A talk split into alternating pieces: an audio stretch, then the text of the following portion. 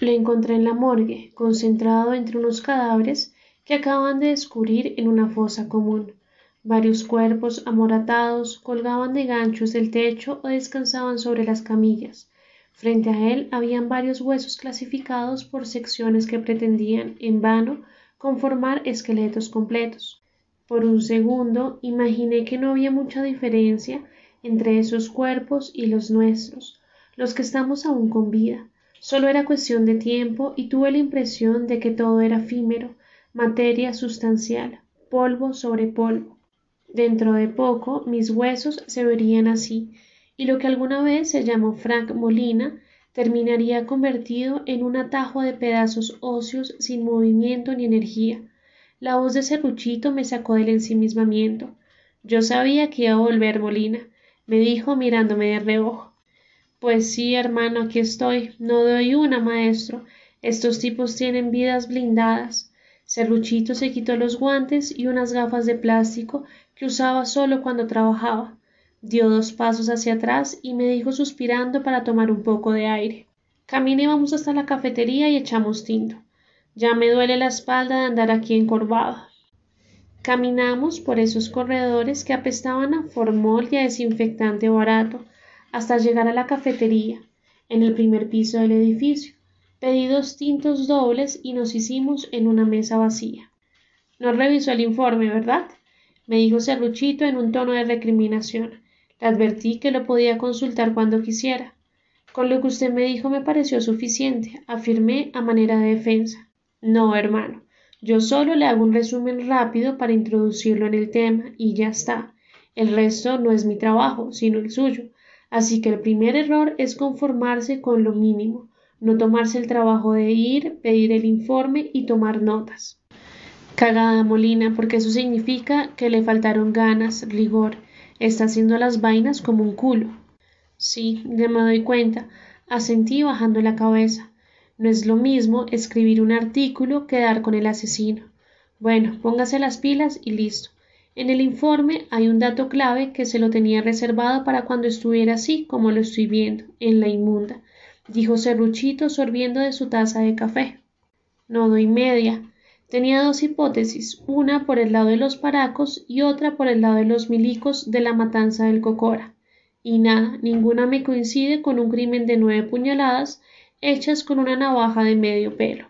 Nueve cuchilladas sin defenderse. ¿Quién entiende eso? Es que estos tipos son jodidos, no son ninguna peras en dulce. El billete y el poder tuercen, Molina, afirmó Serruchito, esbozando una sonrisa maligna.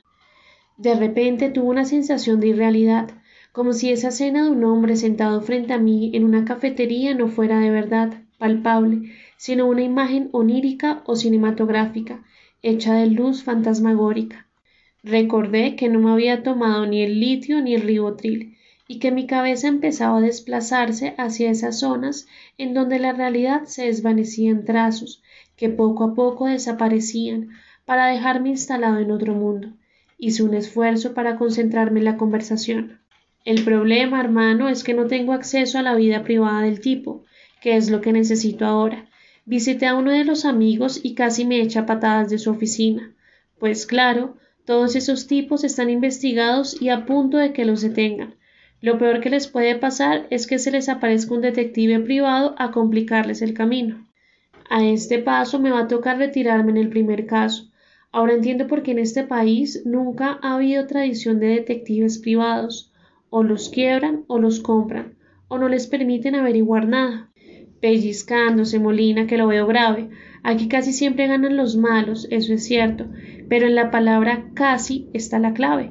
En esa pequeña posibilidad que se abre es donde cabemos usted y yo. Serruchito dijo estas palabras con seriedad, como si fueran su consigna de guerra como si creyera con vehemencia que esa sola posibilidad de hacer justicia de vez en cuando le otorgaba la dignidad suficiente como para seguir luchando, sin avergonzarse de sí mismo. Me pareció una declaración que también se podía aplicar a mi trabajo. Él cambió el tono de seriedad, terminó de beber su último sorbo de café y me dijo bajando la voz para no ser escuchado desde las mesas vecinas. El cadáver de Pombo tenía varios ingredientes curiosos, rastros de un perfume barato, un pachulí de esos que se compran en los agáchese por dos mil pesos, y una escarcha multicolor esparcida en el pecho y en el abdomen. También encontramos polvos brillantes en la mejilla, muy esparcidos, pocos, como si lo hubieran pasado la mano o una toalla para limpiárselos, y ligeras muestras de lápiz labial debajo de las orejas. Finalmente había un cabello sintético castaño oscuro enredado entre su propio cabello. Como Pombo no estaba circuncidado, tenía rastros de semen en el prepucio, semen fresco que no alcanzó a limpiarse con papel higiénico o con un duchazo. Eso significa que en los momentos anteriores al crimen o durante el crimen mismo, el tipo estaba con una vieja, y no con cualquier vieja maestro, sino con una putonga barata, una fufurufa de cabaret o una zorra de medio pelo. Los polvos brillantes, la escarcha y el cabello de la peluca le indican que debe ser una mujer que trabaja en algún show, de puta, de cantante o haciendo striptease. No era una prepaga universitaria ni nada por el estilo, porque esas mamacitas usan perfumes costosos, no se echan escarcha ni dan boleta, y andan a la última moda con decirle que ni usted ni yo podemos pagar un polvo con esas hembras, porque el sueldo no nos alcanza. La nena que tiene que encontrar Molina es pobre, anda llevada y fue testigo del crimen o estuvo involucrada en él. De pronto la usaron como señuelo, que es muy común, o la otra posibilidad es que fuera la novia secreta del hombrecito, la que no podía mostrar en la sociedad. No sería raro que un mancito de billete como Pombo tuviera su guardado por ahí, He visto casos de tipos que tenían dos o tres hogares simultáneos y las mujeres se enteran solo el día del entierro.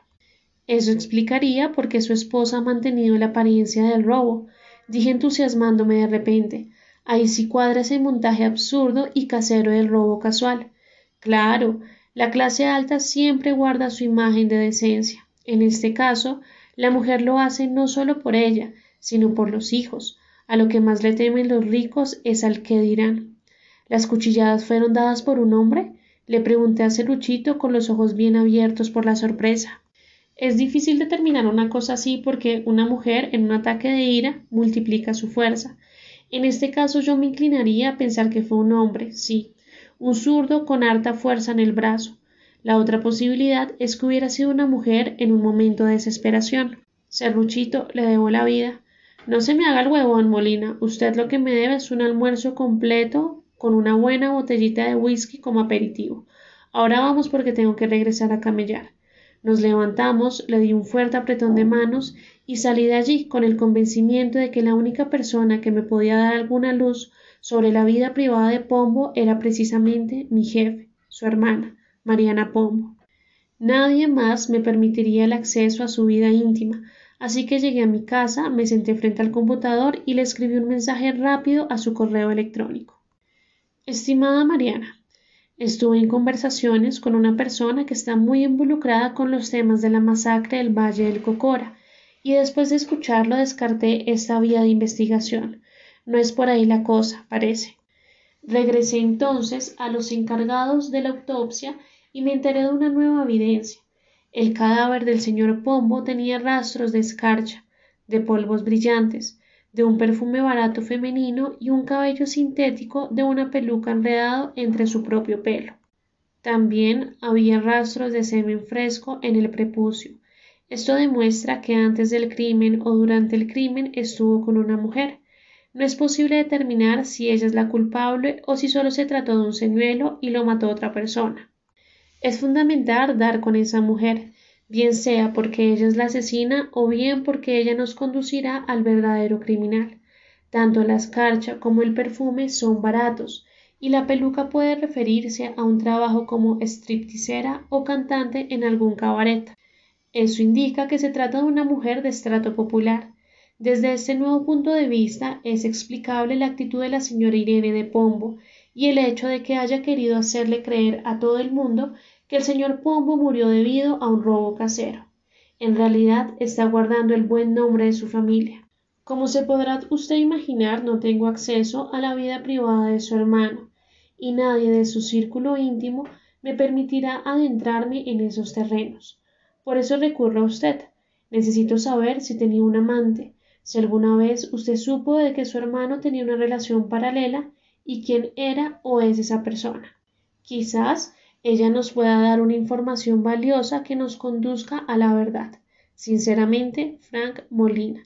A los pocos minutos de haber enviado el mensaje recibí la respuesta de Mariana Pombo. Señor Molina, muchas gracias por su mensaje. No me sorprende la nueva evidencia. Mi hermano fue toda la vida un mujeriego empedernido, infiel por naturaleza, mentiroso con las mujeres, irrespetuoso, maquiavélico. Todos en la familia esperábamos que el matrimonio y la experiencia de ser padre lo cambiaran y lo hicieran sentar cabeza, pero lamentablemente no fue así. Siguió teniendo líos de faltas en la oficina, con secretarias, con compañeras de trabajo, con asistentes que contrataban más por su belleza que por su competencia profesional. Luego, cuando ya se cansaba de ellas, les cancelaba el contrato y buscaba un nuevo juguete. Muchas veces discutimos acerca de esta situación, pero ya sabe usted que el machismo protege este tipo de conductas e incluso las celebra. Irene le descubrió más de un amorío, Sufrió mucho con esa situación. Amenazó con separarse varias veces si él no recapacitaba, pero su arribismo pudo más que su dignidad femenina, y con tal de no perder sus privilegios económicos y sociales, terminó aceptándolo tal y como era. Cuando descubrí su amorío con Pepe Mendieta, la entendí, por supuesto, pero no pude aceptar la forma en que lo hacía. Lo recto era separarse y reiniciar su vida. Así las cosas, no creo que yo pueda serle útil. El gran compinche de mi hermano, Pepe Mendieta, y sus otros amigotes con los cuales solía inventarse viajes de negocios que en realidad eran viajes de placer, son los únicos que deben conocer esa parte de su vida, y no creo que quieran hablar de su asunto que no solo los compromete, sino que además les puede traer graves inconvenientes en sus propias vidas privadas. Lamento mucho no poder colaborarle, créame, Seguiré pendiente de sus investigaciones. De nuevo, muchas gracias. Mariana Pombo. Me encantaba el tono de mi jefa, sobrio, directo y sincero, pero con un toque de distinción pudorosa que le daba cierta elegancia. El problema ahora era que me iba a tocar empezar a buscar entre las antiguas asistentes de Ignacio Pombo a ver si alguna de ellas soltaba prenda y me daba por fin una pista segura. Y eso era como jugar ruleta como apostarle a un número entre cientos de posibilidades. El desgaste podía conducirme fácilmente a la derrota. La otra opción era visitar de nuevo a Mendieta, hacerlo creer que sabía más de lo que en realidad sabía, y presionarlo para que me confesara quién era la amante secreta de su amigo que lo había conducido a la muerte. Y para tener acceso a él ya no podía pedir una cita formal. Tenía que caerle sopetón, sin avisarle y cogerlo por sorpresa. Decidí jugar como en póker, una apuesta arriesgada sin tener nada entre las manos, apostar todas las fichas sobre la mesa cuando las cartas solo me indicaban un par de hoyos. Los llamaría a la mañana siguiente a su celular. Le contaría las evidencias que había, le diría que tarde o temprano Irene de Pombo estaría involucrada, que los llamarían a él para interrogarlo y que tendría que contar públicamente la verdad sobre la vida oculta que llevaban él y sus confrades. La otra opción era echarme una mano, hallar al culpable y detenerlo sin que nadie se viera envuelto en el caso. No era una mala oferta y estaba seguro de que Mendieta preferiría mil veces colaborar conmigo que verse envuelto en más problemas. Salí hasta la tienda que había en la esquina, compré una botella de aguardiente y cuando estaba por entrar de nuevo a la casa me encontré con Calimán en la puerta. ¿Qué hubo, hermano? ¿Quiere un trago? Le propuse invitándola a pasar. Listo, pero solo uno porque tengo afán. Aceptó él cerrando con llave su consultorio. Entramos, serví dos tragos y nos sentamos en la oficina a descansar del trajín del día. Cerró temprano hoy, comenté mientras sentía el ardor del aguardiente en la garganta. Es que tengo que ir a hacer un domicilio, dijo él en un tono de resignación. Como cualquier prepago, dije con una sonrisa que buscaba indicarle que no era un insulto, sino un chiste. Exactamente, maestro. Es una vieja multimillonaria que está paralítica y no se puede mover, pero tiene billete a la lata y me paga los taxis, la consulta y un extra jugoso por el domicilio. Lo bacano de esta cucha es que fue contactada varios años atrás por seres de otro planeta. Le dijeron cuál era su misión en este mundo y desde entonces se dedica a obras de beneficencia, ayudar a estudiantes pobres a terminar sus estudios y cosas así No es cualquier mortal la viejita. Calimán terminó el trago de un solo sorbo. Contactada por extraterrestres, le pregunté con la botella en alto. Calimán me hizo el gesto de que no quería un segundo trago. Serví un chorro solo en mi vaso. Sí, hermano, es muy común. Hace años que seres de otras galaxias habitan entre nosotros y están intentando civilizarnos de verdad. El Dalai Lama, Nelson Mandela. Lo que pasa es que no es fácil transformar a bestias con tantos apetitos mundanos como nosotros. Lo que nos gusta es pisar a los otros, joderlos, acabarlos. La solidaridad es una virtud escasa, Molina, por eso estamos como estamos. Me encantaría que me contrataran para dar con el paradero de un extraterrestre que está perdido entre nosotros, dije con cierta nostalgia romántica. No sería nada raro, maestro. Conozco el caso de uno que se enamoró, tuvo dos hijos y se negó a regresar a su planeta. Ahora trabaja en una fundación humanitaria. Qué era de trabajo el suyo, hermano, porque yo estoy mamado de lidiar con seres sucios y rastreros. Bueno, viejito, me voy porque no le puedo llegar tarde a la esfinge del desierto. Lo veo bajo de nota, pilas, mejor acuéstese y descanse. Mañana será otro día. Calimán se despidió y salió de afán a cumplir su cita con la abuelita intergaláctica. Yo encendí un varillito, aspiré el humo de la marihuana con una placidez no exenta de cierta ansiedad y llamé a Miranda para que pasara a comer en la casa y a quedarse a dormir conmigo. Celebró mi llamada y me dijo que apenas terminara el último turno de masaje, bajaría corriendo a las pocas cuadras que nos separaban. De ese encuentro con Miranda lo único que recuerdo es una ebriedad reposada que me condujo hasta su cuerpo para buscar en él la tranquilidad que el mundo me negaba. Sus besos y sus gemidos durante el sexo eran como bálsamos que calmaban esa angustia que no me permitía olvidarme de Pombo, de su amante clandestina y de ese asesino zurdo cuyo rostro permanecía en la penumbra. Después me quedé abrazado a ella con la respiración aún agitada y sintiendo cómo el sudor me bañaba la frente, las sienes y la nuca. Un rato después, no sé si fue Miranda o si fui yo quien encendió la televisión. En la repetición del último noticiero de la noche, vi un breve informe que mostraba la reciente captura de Pepe Mendieta, el hombre se veía azorado, nervioso, tenso, consciente de que ese momento que tanto temía ya había llegado. Los agentes lo habían detenido en un restaurante al norte de la ciudad y Mendieta no había presentado ninguna resistencia. Eso significaba que la apuesta que tenía planeada para el día siguiente se venía abajo. Si quería hablar con él y presionarlo me tocaba pedir un permiso especial e ir a buscarlo al lugar de detención. Miranda se quedó dormida y yo bajé y me quedé durante horas sentado en la oficina sin saber qué hacer.